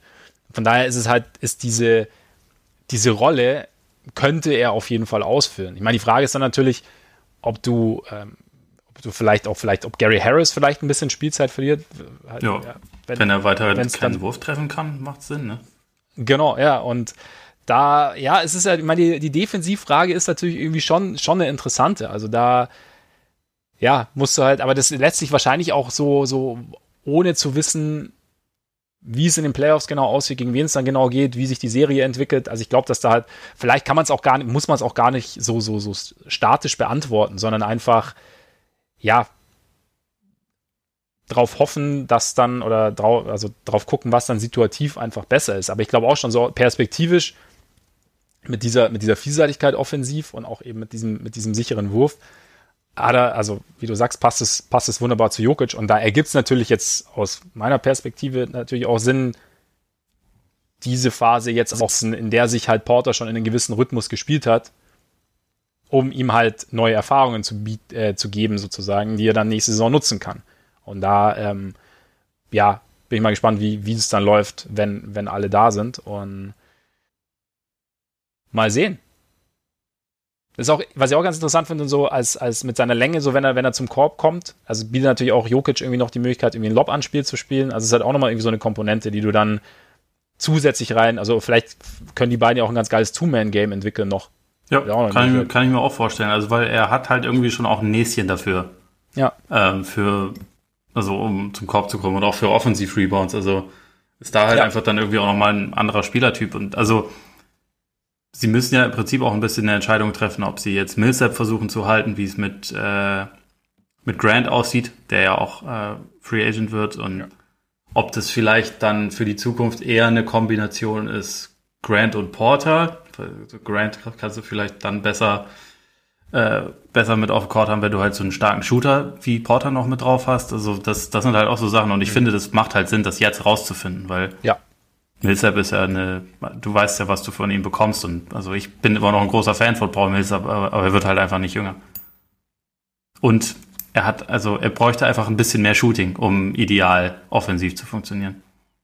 Ja, absolut. Ich meine, ja, und da, das, das liefert Porter wiederum. Was ich übrigens auch noch, also so, so dieses, also ich meine, jeder weiß ja mittlerweile, dass er vielseitig scoren kann. Das heißt, er zieht dann doch auch wieder mehr Aufmerksamkeit der Defense auf sich, was auch wieder ein bisschen mehr Raum schafft, automatisch, ohne dass er irgendwie viel macht oder viel richtig macht, sondern einfach so nur zu wissen, okay, da steht jetzt einer, der mir entweder den Dreier über mich in, in, äh, schmeißen kann, der aber auch zum Korb ziehen kann, der halt auch eine gewisse, der auch am Korb abschließen kann, dann habe ich da so ein, eine andere Aufmerksamkeitsspanne irgendwo. Ja. Oder braucht eine andere Aufmerksamkeitsspanne. Und da, also das ja, öffnet ja, kann oder kann auch noch andere Räume öffnen. Ja, er sorgt auf jeden Fall für mehr, also Respekt beim Gegner und ja. mehr Aufmerksamkeit als jetzt jemand wie Harris oder Millsap oder auch sogar Barton, der ja ein guter. Scorer ist, aber das halt mal eher, eher Richtung Korbnähe ist. Also ja. zieht halt einfach das Feld mehr auseinander. Was auch Murray hilft. Was auch Murray hilft. Diese, also sein erstes Spiel direkt gegen Utah hat mir schon, also gerade am Ende echt ganz gut gefallen. Also vor mhm. allem der, äh, der Hezzy, den er ausgepackt ja. hat gegen Gobert, das ist schon anspruchsvoller Stoff. Absolut, absolut. Also ja, sah, sah gut aus. Also bei Murray, weiß es seit letztem Jahr, ich, ich äh, habe da auch so, so, so ein kleines, kleines Anwesen auf Murray Island. Und ich bin positiv gestimmt nach der Rückkehr. Traust du Denver dann zu, dass sie da so die, die Party sprengen können im Westen? Angesichts dieser ganzen, dieser ganzen Verletzungen jetzt und dadurch, dass halt das doch irgendwie Schlüsselspieler waren, die ausgefallen sind, die halt auch für den, also die auch für den Rhythmus des Teams, glaube ich, nicht unwichtig sind. Auch die Defense-Geschichte, die du, die du angesprochen hast. Ich glaube irgendwie, es fehlt halt doch noch. Also ich, ich sehe gerade so Clippers und auch im Endeffekt Lakers mit LeBron und AD sehe ich einfach dann, da ist zwar der Supporting Cast nicht so gut, aber die beiden da oben sind halt im Zweifel dann doch extrem gut. Und da, äh, deswegen glaube ich es ehrlich gesagt noch nicht. Du? Ja, geht mir tendenziell auch so. Wer weiß, was dann wirklich nächstes Jahr sein kann, wenn Porter dann irgendwie nochmal einen Schritt macht. Also, wie gesagt, man muss, braucht jetzt nicht, also nicht erwarten, dass es dann sofort funktioniert, also dass der Schritt genauso geht, wie man, oder nicht so stringent oder so stringent verläuft, wie man es gerne hätte, aber wer weiß, aber so perspekt perspektivisch sieht es dadurch, dass Porter jetzt so viel gezeigt hat, nochmal deutlich besser aus, finde ich. Ja, würde ich auch sagen. Und dann hat man ja auch immer noch die Möglichkeit, Bull Bull zum Shooting Guard zu machen. Ja, genau. Und dann geht einiges. Ja. Ja, der lässt schon auch aufblitzen hin und wieder, gell? Das ist schon, schon ganz geil eigentlich. Ja. Also, es ist irgendwie immer noch schwer, sich den in einem wirklich dauerhaft funktionierenden Konstrukt vorzustellen. Ja. Also dann irgendwie in der größeren Rolle, aber ihn mal so reinzuwerfen, ist halt schon geil, weil es halt alles durcheinander bringt. Ja, also genau. auch beim Gegner. Ja, ja. Im All-Bubble-Team ist er deshalb aber nicht bei dir, oder? Nicht ganz, nee. Nicht ganz. Wärst du schon bereit, das All-Bubble-Team zu küren? Ja, also ich meine, wir können es versuchen. Ist irgendwie, ich habe mich ziemlich schwer getan, weil ja. die besten Spieler überwiegend alle Guards waren, also fast ja. alle, und man dadurch sich halt dann doch auf einem relativ hohen Niveau zwischen Leuten unterscheiden, äh, entscheiden musste, was halt auch dadurch dann nochmal ein bisschen schwieriger ist, dass es halt irgendwie fünf, sechs, sieben Spiele pro Team erst sind und pro Spieler. ja. Also ja, besser ja. gesagt pro Spieler. Einige wurden ja geschont. Ich habe deswegen jetzt mal gesagt, sechs müssen mindestens absolviert worden sein. Okay. Dadurch äh, ist dann zum Beispiel Harden geflogen, äh, der es sonst also statistisch absolut verdient gehabt hätte. Äh, wenn man sich so die Scoring und dabei die Effizienz anguckt, ist es halt einfach mal wieder vollkommen gestört. Äh, aber egal. Er, hat den Cut-Off-Point dann deswegen gerade so verpasst. Ich habe auf jeden Fall im Backcourt Lillard und Booker. Okay. Wen hast du da? Lillard und Booker. Na, siehst du mal. Naja, aber also ich meine, sollte in dem Fall auch so sein. Lillard ist ja, stand jetzt ja. auch, würde ich sagen, der Bubble-MVP.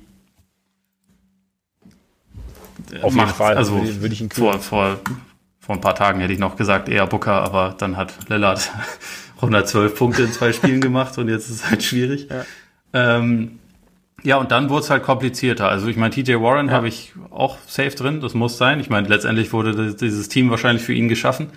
So, also so ein bisschen Bubble Goat. Ja. Aber wer ist denn dann noch da drin? Also so auf den Großpositionen finde ich das sau schwierig. Deswegen brauche ich ja. jetzt mal deine Unterstützung. Äh, ich habe ein bisschen geschummelt tatsächlich. Ich habe eingenommen, Hast du Doncic in den Frontcourt gepackt? Ja. Ja, habe ich nämlich auch so aufgeschrieben, aber ich bin irgendwie nicht glücklich damit. Nein, ich fühle mich auch ein bisschen dreckig damit und äh, ich gehe jetzt auch gleich nochmal duschen. Was ja gut, so das ist heute eh nicht so schlecht. Ja, eben, heute, heute kann es ja auch alle zehn Minuten gehen.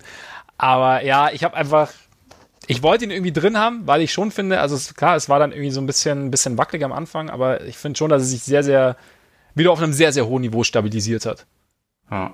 Und deshalb wollte ich ihn irgendwie mit reinnehmen. Und ja, weiß nicht, hast du, wer wäre jetzt deine Alternative gewesen? Das ist das Problem. Also so richtig kann, kannst du ja halt, äh, ich meine, man könnte irgendwie da einen Tatum reinpacken. Statistisch ist auch ein LeBron wäre auch okay, aber irgendwie weiß nicht. Es ist halt alles okay so irgendwie, ne? Also ja. es ist halt irgendwie, es ist halt keiner oder auch Kawhi gab auch, also Kawhi wäre okay, Janis kannst du natürlich auch reinpacken. Ja. Kawhi wäre bei mir wegen ähm, sechs Spiele Minimum nicht nicht drin, ja. Geht nicht, aber ja, also Porzingis hat halt super Statistiken, da hatte ich halt überlegt, den zum Center zu machen. Das habe ich gemacht tatsächlich. Ja, ich habe mir dann halt gedacht, die Mavs sind aber doch eigentlich voll scheiße bisher. Warum, warum packe ich zwei Spieler von denen da rein? Ich meine, bei einer 2-4-Bilanz kann ich nicht zwei Spieler ins All-Bubble-Team packen. Ja, aber sie sind geil. Also die beiden Spieler. Nee, die beiden Spieler sind geil, aber es geht ja auch, also kann ja nicht ausschließlich darum gehen, dass die Spieler geil sind. War jetzt bei mir so. Weil ich habe. Ne, aber es war wirklich mangels ich habe dann auch irgendwie so überlegt, Jokic oder keine Ahnung, aber irgendwie Porzingis hat mir einfach so, weil ich fand den, die Art und Weise, wie Porzingis jetzt gespielt hat, hat mir einfach so auf einer Insel sehr, sehr gut gefallen. Man muss auch sagen, ja. sie haben auch ein Spiel verloren, in dem beide geschont wurden. Da können die beiden nichts dafür. Aber von ja. den Spielen, die sie äh, absolviert haben, also die Porzingis gemacht hat, 2-4 Bilanz. Doncic genau. Ja, aber sie haben halt, sie haben jetzt auch natürlich gegen den Bubble MVP das letzte verloren. Das kann auch mal passieren finde ich, sollte man auch nicht zu schwer gewichten. Ja. Da musst du, weißt du, da musst du auch den Kontext sehen. Ja. Und ja, ich finde aber, ja, also wie gesagt, mir, mir imponiert irgendwie, wie Porzingis, auch wie gesagt, wenn die Ergebnisse jetzt nicht so geil sind, aber wie Porzingis jetzt sein Spiel ja irgendwie weiterentwickelt hat im Laufe der Saison, jetzt auch nochmal in die Bubble rein. Auch wie er zum Beispiel, ja, jetzt teilweise, wenn er gegen kleinere stand, dann nicht, also einfach über, sie hinweggeworfen hat im Post und nicht, nicht aufgepostet hat. Wie er äh, ich finde auch, ich bin auch ein großer Fan einfach seines Wurfs. Das kommt auch nochmal dazu, weil er einfach bei dieser Größe einfach so butterweich aussieht. Und ähm, ja, irgendwie hat, er, irgendwie hat er mir gut gefallen. Deswegen habe ich ihn reingenommen. Ja, Aber wer ist, also dann? Finde ich auch legitim. Wer ist dann deine Alternative? Ich habe tatsächlich Jokic da reingeschrieben. Ähm, ich habe auch noch kurz äh, aus, aus Jux über Brook Lopez nachgedacht, der endlich seinen Wurf wiedergefunden hat und äh, der mir bisher wirklich ganz gut gefallen hat. Aber ja, ja ich, letztendlich mache ich dann Jokic draus. Ja gut, Jokic Weil zwei von den Loser Mavs waren mir irgendwie zu viel. Ja, es ist auch viel, aber sie gewinnen ja sonst nichts. Eben. Schwierig. Nee, gut, aber ah ja, ich, ich, ich, jetzt, ich bin echt auch, das war echt so, weil ich bin so die Teams durch, ja, nee, mh, äh, ja, es war so richtig, so richtig glücklich war mal, war ich eigentlich wirklich nur mit äh, Booker, Lillard und, und Warren irgendwie. Ja. Wobei man statt Warren natürlich jetzt auch Jimmy Butler hätte nehmen können. Ja, klar. Naja, wenn Jimmy Butler irgendwann 52 Prozent von der Dreierlinie trifft, dann, dann, dann kommt er da auch rein ins All-Bubble-Team. Ja. Ja, auf jeden Fall. Gut, damit hätten wir es eigentlich, oder? Ich glaube auch. Freunde, vielen Dank fürs Zuhören. Schön, dass ihr dabei wart, dass ihr mit uns so langsam in die Playoffs schlittert. Jetzt könnt ihr natürlich uns sehr, sehr gerne abonnieren, sowohl auf Apple Podcasts, wo ihr uns auch eine Rezension hinterlassen könnt, als auch auf dieser und Spotify. Ihr könnt uns folgen auf Twitter natürlich, auf Instagram, können uns auch sehr, sehr gerne anschreiben. Seht uns nach, wenn wir nicht immer sofort antworten. Ähm, ich bin auch bei privaten Nachrichten sehr, sehr schlecht im direkten Antworten. Von daher, wir geloben aber Besserung in der Hinsicht. Und ja, jetzt würde ich sagen, freuen wir uns einfach dann aufs Wochenende, wenn es wirklich dann losgeht mit Play-In, zum ersten Mal Play-In. Wer auch immer da dabei sein wird, wir freuen uns dann auf die Playoffs. Und ja, jetzt würde ich sagen, genießt euren Tag, euren Abend, euren Morgen und hoffentlich bis bald. Reingehauen. Reingehauen.